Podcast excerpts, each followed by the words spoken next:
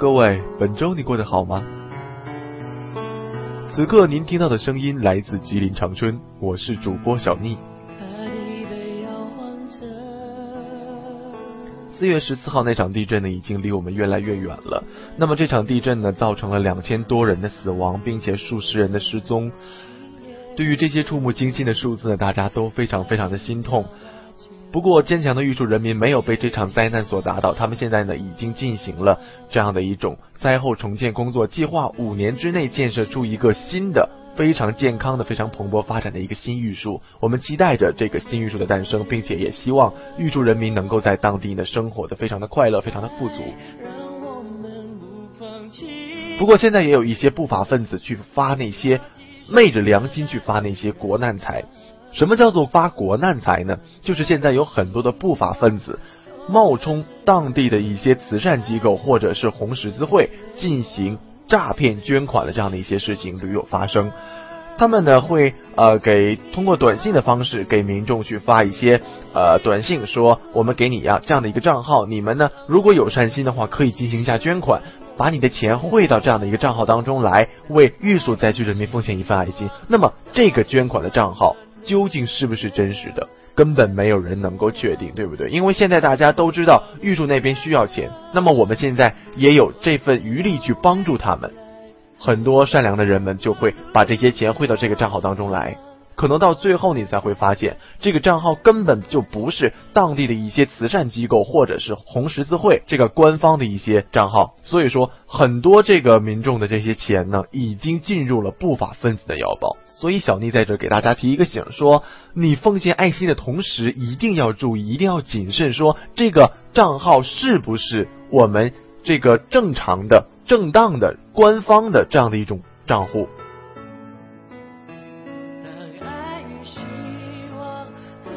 所以说，希望大家捐款的时候一定要谨慎，不要让自己的爱心打了一个水漂。希望自己的爱心能够真正的传递给需要帮助的一些朋友们。那接下来大家将要听到的呢，就是《逆风草恐怖故事之多了一个》的第十六集。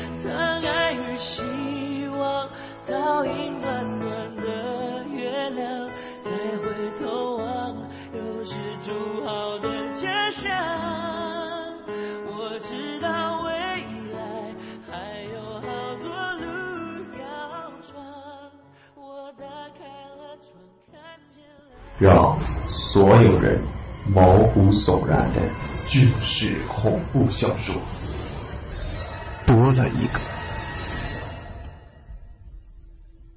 六十多年前，某部队尖刀连六排的六个战士与大部队走散，却发现队伍当中悄悄多了一个谁也不知道是什么的恐怖东西。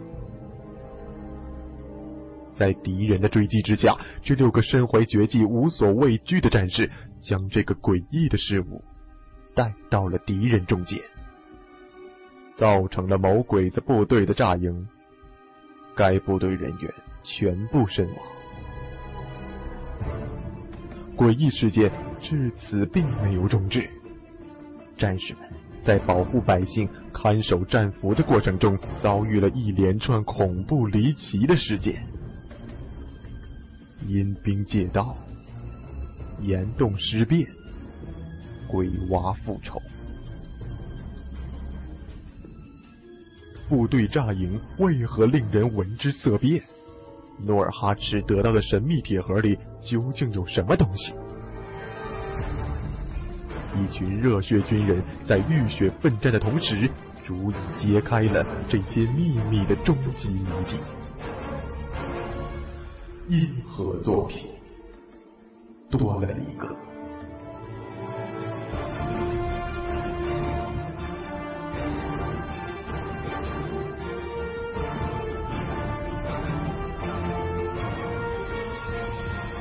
在你我的身边，不知道什么时候就会多了一个。您现在听到的是《逆风草恐怖故事》。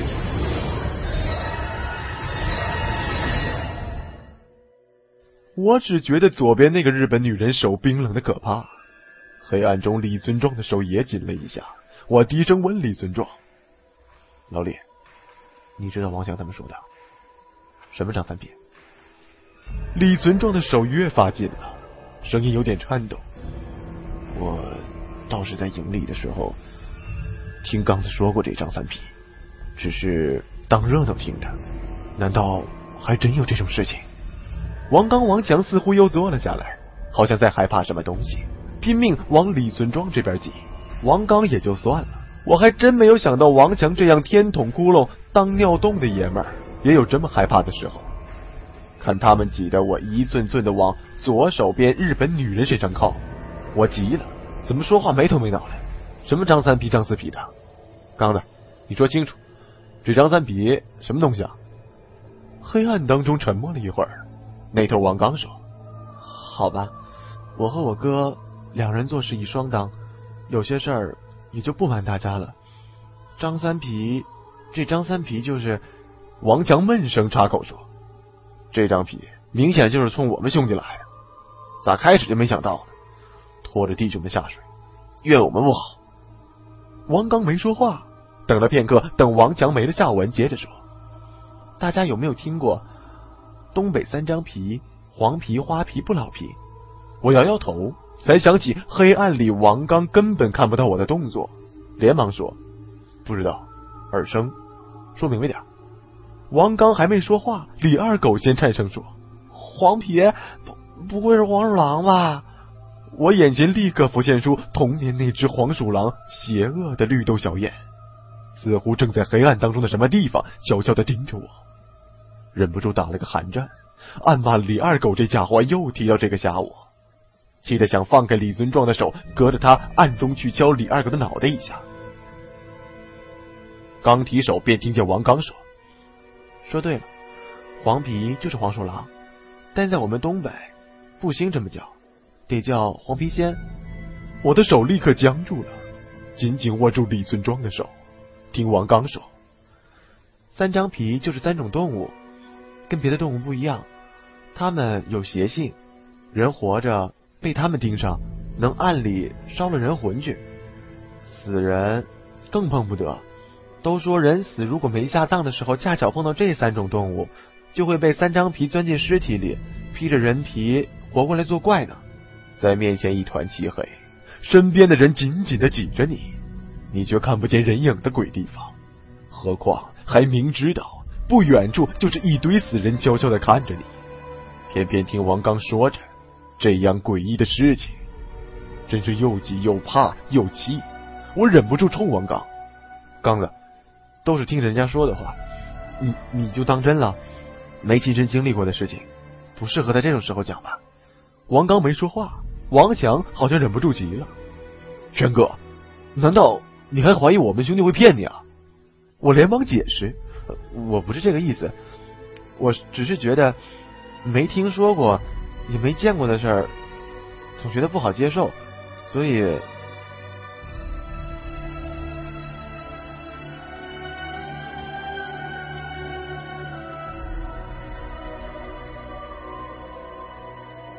王强打断了我的话。在东北见过的人多了，就说花皮吧，花皮就是花皮大狸猫。说书的经常说的狸猫换太子，就是那种大狸猫。在东北家里，一般都养着这东西捕耗子。我没说话，心想你别总提那黄鼠狼。王强见我没说话，也继续说下去。东北猫脸老太太传闻，大家听过没有？这可是我听过最佩服的一个人说的。民国初期，具体哪一年也说不清楚了。东北有户人家四代同堂，老太太七十多岁了，脸上皱纹跟橘子皮一样，除了吃口喝口，就是住在四合院小屋子里头。只有只狸猫陪着，这只狸猫也不知道是哪一年来到这家的，反正有了它以后啊，这家人就没见过耗子爷的面。不过这狸猫住在家里这么久还认生，除了缩老太太的屋子里，等闲人也看不着它。终于有了老太太要去泉下见早走的老头这天，家里人给老太太换上寿衣，请在大堂的竹榻上，连着两天，老太太气若游丝。低迷未尽，但是就是咽不下最后一口气。子孙们慌了神儿，连忙请见多识广的老舅爷。老舅爷看着老太太，试探着问：“姐，不是还有什么想见的人吗？”老太太喉咙里咯咯作响，眼睛望着自己住的小屋，眼泪都流下来了。老舅爷站起来问：“我姐住的屋子里是不是还有什么放不下的东西？”孝子贤孙们面面相觑，不敢说话。老太太的儿子把老舅爷拉到一边，他说：“舅，屋子里是有点东西，就是您见过的那只大花狸猫。您说我妈现在这样，外甥我能放得出来吗？”老舅爷一惊：“外甥做的对。”临死的人是不能见到猫啊狗啊这些东西的，别说猫狗，耗子都不能见。自古有种畜生在气的说法，就是说人活一口气，气没了，命也没了。这气看不见摸不着，但百八十斤的活人全靠这口气在里面撑着呢。人要死了，气也就跑了。万一不巧正好猫狗路过，接了这口气儿，那就能成精了，吃人败家不在话下。所以，谁家要死人，得把畜生看好，不能靠近临死的人。可这老太太和狸猫感情太深，不看到大狸猫就顺不下这口气。好歹是自己亲姐姐，能让她走的这么不情不愿吗？老舅爷也犯了难，问外甥：“那只狸猫呢？你们是怎么处理的？”老太太大儿子回答：“还能怎么着？几个人屋子里堵他，好歹把他绑上了，用铁链吊在房梁上呢。等我妈一走。”烫了他扒皮，给老舅爷做个暖膝。要说这狸猫凶啊，您看外甥这脸，这爪印儿，被抓的，你你你看看。老舅爷气不打一处来，上去对着外甥支着的大脸就是一个大耳刮子，骂道：“我姐还没死呢，你们就作践她的心头肉。要不是你们这些不孝的东西，平时对老人家不闻不问，我姐至于一天到晚窝在屋里头和狸猫作伴吗？”你们这么做，诚心不想让我姐闭眼呢？小心她做鬼也不放过你们！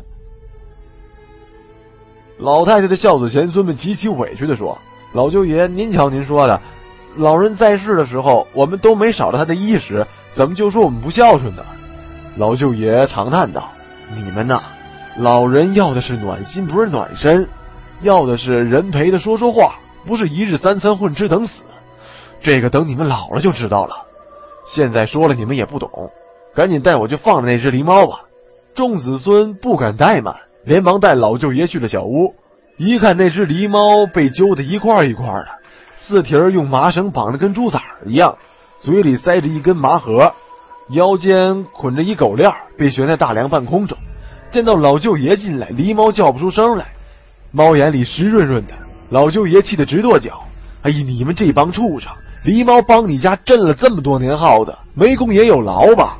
这么糟蹋它，快点快点放它下来呀！众子孙连忙把那只狸猫的狗链落在地上，老舅爷掏出猫嘴里的麻盒，狸猫立刻没命的叫起来，跟哭一样。猫头拼命的扭向老太太堂上布置好的灵堂，狸猫的意思很明显，但老舅爷又犯难了，要死的人是不能见猫狗的。可不见狸猫姐姐连眼都闭不上，这可怎么办呢？最后想了一个折中的办法，把狸猫的四肢的麻绳松了，把狗链拴在猫脖子上，牵着猫在灵堂外远远的跟老太太见一面，既不近着接触，也了了一人一处的心思，让老太太也走得安心。想法没错，可最后还是出了问题。话说，老太太儿子牵着猫，老舅爷颤颤巍巍的拄着拐杖，刚到灵堂门的门槛外，留灵堂照应的老太太二儿子就在灵堂里喊：“哥，舅爷，我妈刚走了。”狸猫一扭头，不知怎么拖出了狗链，哧溜一下窜进屋子，忽然扑在老太太脸上。二儿子吓得拿起哭丧棒，一家伙砸在狸猫脑袋上，把狸妈扇出去老远，正要上去再补一家伙。突然觉得气氛不对，大家都目瞪口呆的看着自己后面，扭头一看，吓得他自己窜出去老远。老太太尸体呼啦一下坐了起来，两只眼睛直挺挺的看着儿子。众人吓得大叫：“诈尸啦！诈尸了！”要死的人被猫狗扑了叫节气儿，已经死了的人被猫狗扑了就不叫节气儿了，那叫诈尸。说白了就是尸体复活。谁都知道，尸体是要吃人肉、喝人血的。灵堂里立刻鸡飞狗跳起来。要说胆儿大的还是老舅爷，他拄着拐杖上前叫：“姐，有什么事您放不下，您现在就说，不要再吓家里人了。”喊了一会儿，老太太又躺下了。他壮着胆子上去摸老太太鼻子，怒道：“谁眼瞎说我姐死了？这不还有气儿呢吗？”事情就是这么怪。老太太二儿子百口莫辩，被众人骂得像个虫一样，只好灰溜溜的收拾了一下被砸的脑袋开花的猫的尸体，躲了起来。经过了这一折腾，老太太居然一天天的进气儿出气儿都躲了起来，孝子贤孙们都傻了眼。感情这灵堂白准备了，但人只要是有气儿，总不能把老太太活葬了吧？于是只好把老太太又抬回了以前的小屋。猫脸老太太的故事这才真正的开始，怪事儿连续的发生了。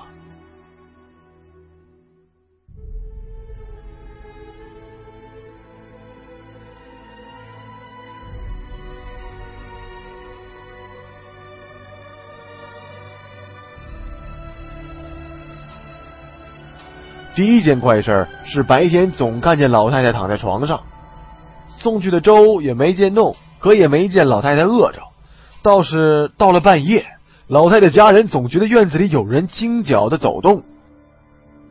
第二件怪事是周围方圆几里突然耗子都没了踪影，有人亲眼看见粮仓里的耗子白天搬家成群结队，慌慌张张的跟逃命一样。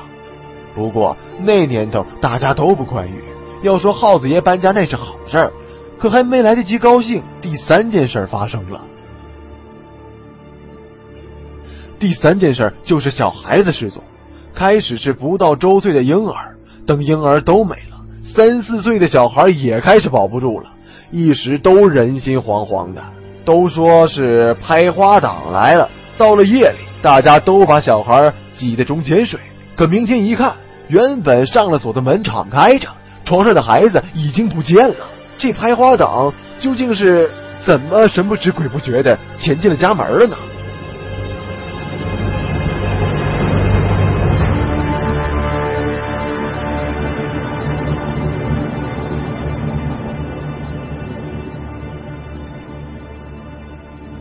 终于有细心的父母发现，孩子失踪之后，打扫的时候，床下或者梁上的尘土当中发现。陈小脚的鞋印儿，民国初年，陈小脚的妇女都是有点年纪的。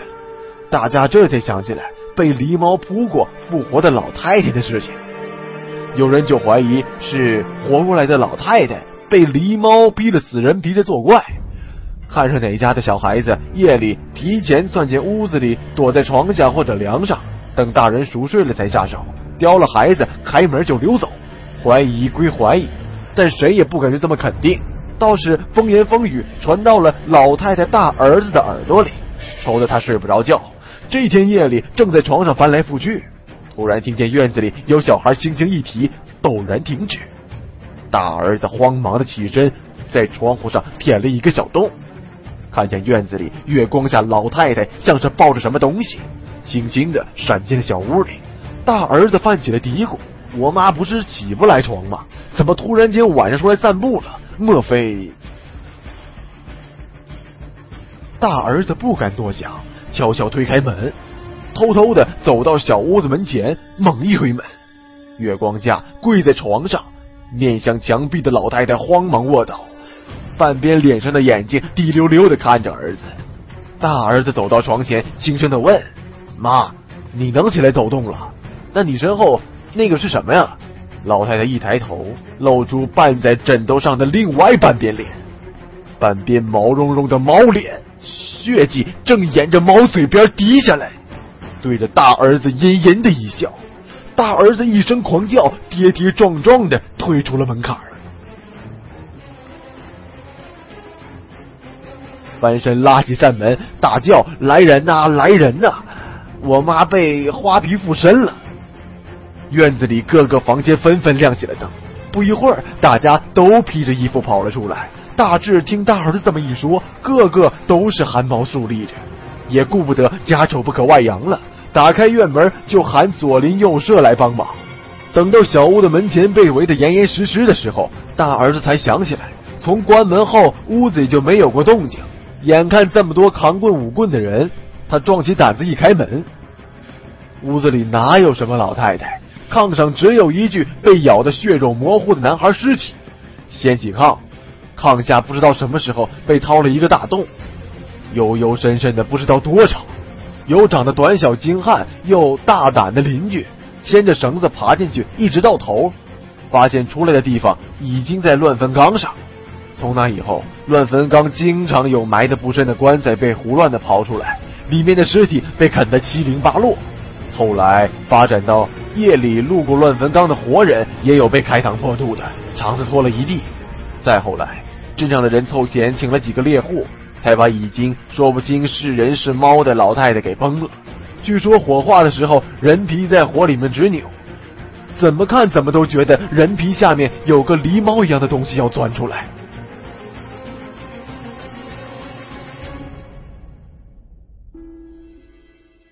王强说的是三张皮里花皮的故事，也就是猫脸老太太的故事。就此以后，经常出现在我的梦里。但仔细想想，传说里事情的真相往往被夸大。也许这本来是一个想让家里人多关心老人的带点恐吓性质的故事，最后却演变成这样。真正让我害怕的。还是王刚接下来说的三张皮里黄皮的故事，因为这是他们亲兄弟亲身经历，而很少人知道的事情。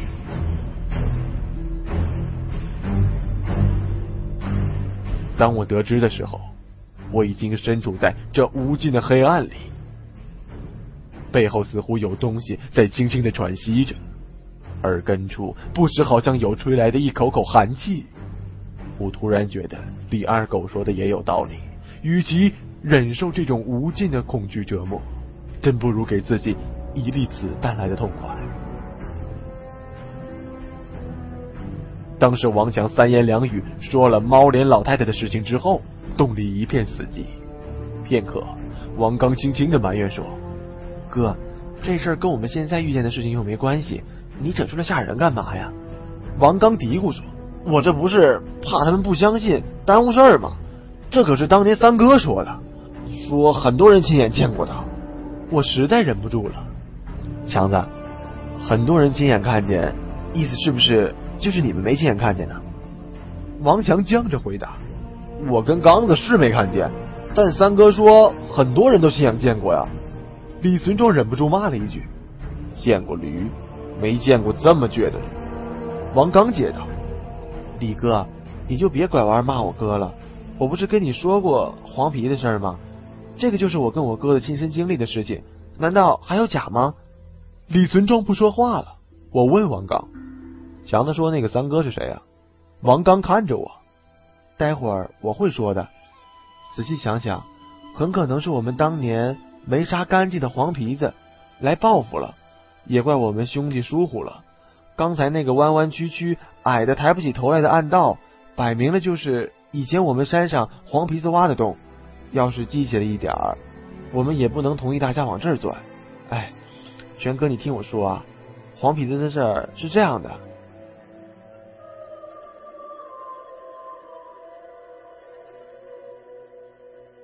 王刚告诉我们，早些年王刚、王强还在山里当猎户的时候，娶了个绣花。家里有人照应了，哥俩甩开了手，开始打猎。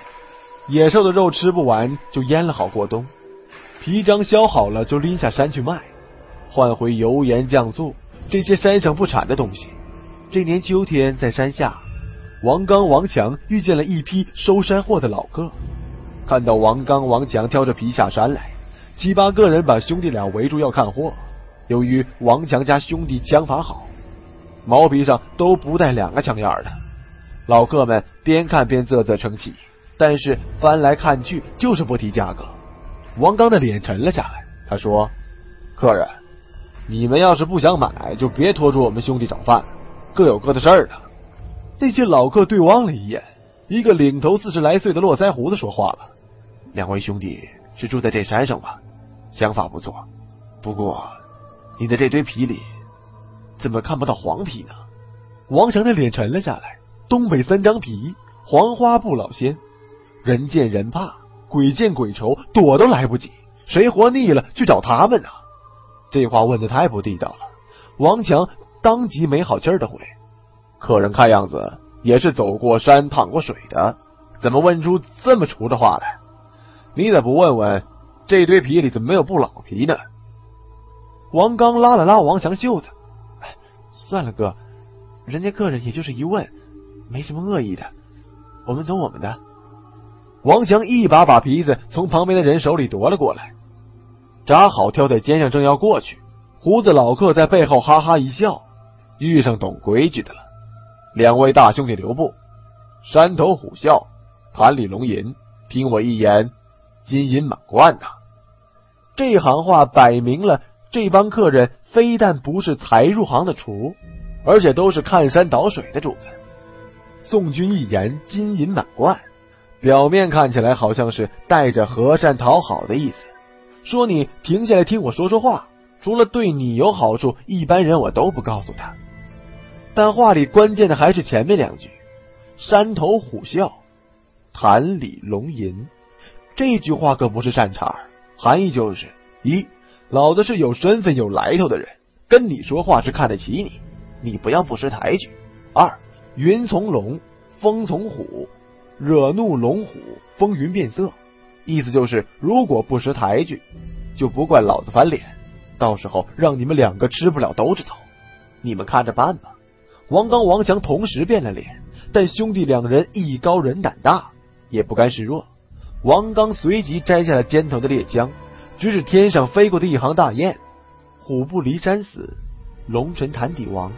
金话银嘴子。”抵不上半个枪嘴子，客人们大老远的跑过来，买卖不成仁义在，穷山恶水没什么好送的。看头牌一只大雁，送给客人表心意。话音未了，王刚手中一声枪响，天上领头的雁一声悲鸣，恰恰落在胡子老客脚尖前。老客们同时变了脸色。王刚拱拱手，不好意思，小弟侥幸了，我哥就不献丑了。他不好打雁，专好打人。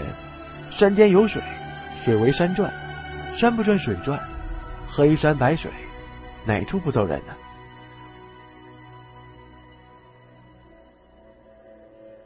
各位客人有机会，日后再见吧。王刚、王强背上枪就走，老客头子一个箭步拦在兄弟面前。慢！王强沉脸说：“怎么，客人一定要我也露一手？”老个头子哈哈大笑，两位兄弟好气魄，一看就是会做生意。这些皮子我们包了，十块光洋够不够啊？王家兄弟对望了一眼，王刚摇头说：“客人开玩笑了，这些皮子卖足了也就是两块大洋。客人出手这么大，物件价高，想必有所求，我们兄弟担待不起，这笔生意谈不成。”众老客脸上纷纷露出敬重的表情，胡子老客更是大拇指一叫：“这位兄弟真是要人才有人才，要人品有人品的。荒山沟里怎么容得下你这样的金凤凰？”实不相瞒，正是看两位兄弟在这座山里过得久，有事相求。两位是镇山虎，我们一帮只是过水蛟。想在贵山头捞点东西，还请两位大兄弟搭一把手。胡子老客有捧有赞，有道是伸手不打笑脸人。王家兄弟脸色一缓，王强摇摇头说：“客人太客气了，这山里也不是我们兄弟开的，要什么客人自己动手吧。有什么实在需要我们兄弟帮忙的就吱声，能帮啊准帮你们。”胡子老客哈哈大笑，哼。爽快，爽快啊！既然这么说，我们也就不拐弯抹角了。想请两位兄弟看样东西。旁边一位年长的老客迟疑了一下，胡子老客脸上一沉，年长老客慌忙从背包里掏出一样东西递上。王刚、王强一看大惊：黄皮的雕花！胡子老客点头道：“对，还是金枝玉叶，食品化。”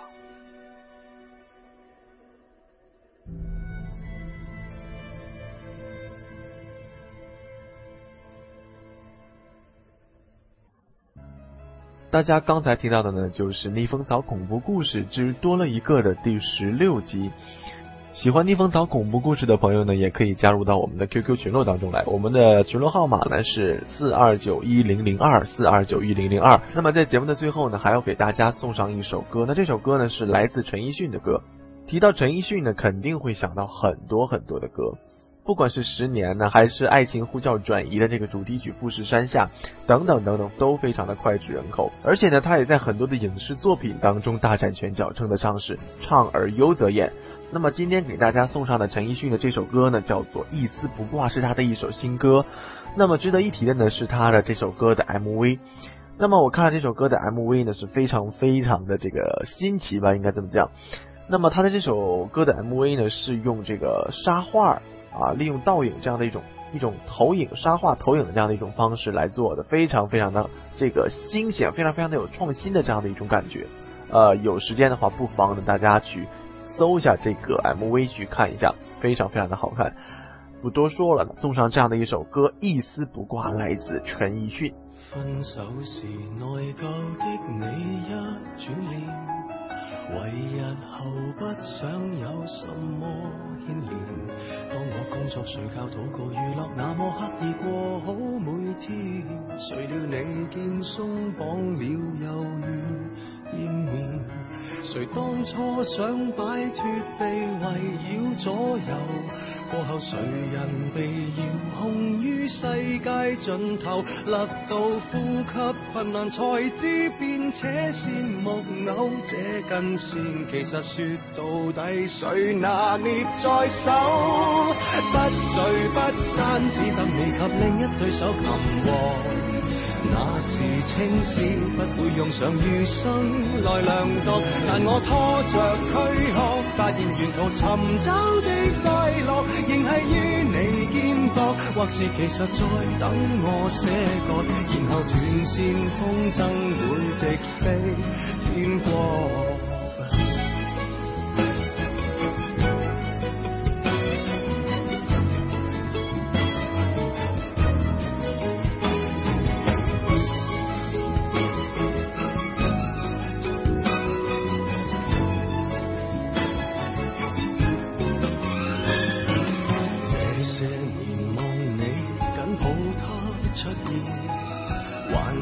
何担心再互相纠缠？给我找个伴侣，找到留下你的足印，也可发指。全为你背影的我，步步向前，如一根丝牵引着十方之龙。憋。在喉咙内恨痒得似有还无，为你安心，我在微笑中想吐未吐，只想你和伴侣要好，才顽强病好。不聚不散，只等你及另一对手擒获。为青丝不会用上余生来量度，但我拖着躯壳，发现沿途寻找的快乐，仍系于你肩膊。或是其实在等我写歌，然后断线风筝会直飞天国。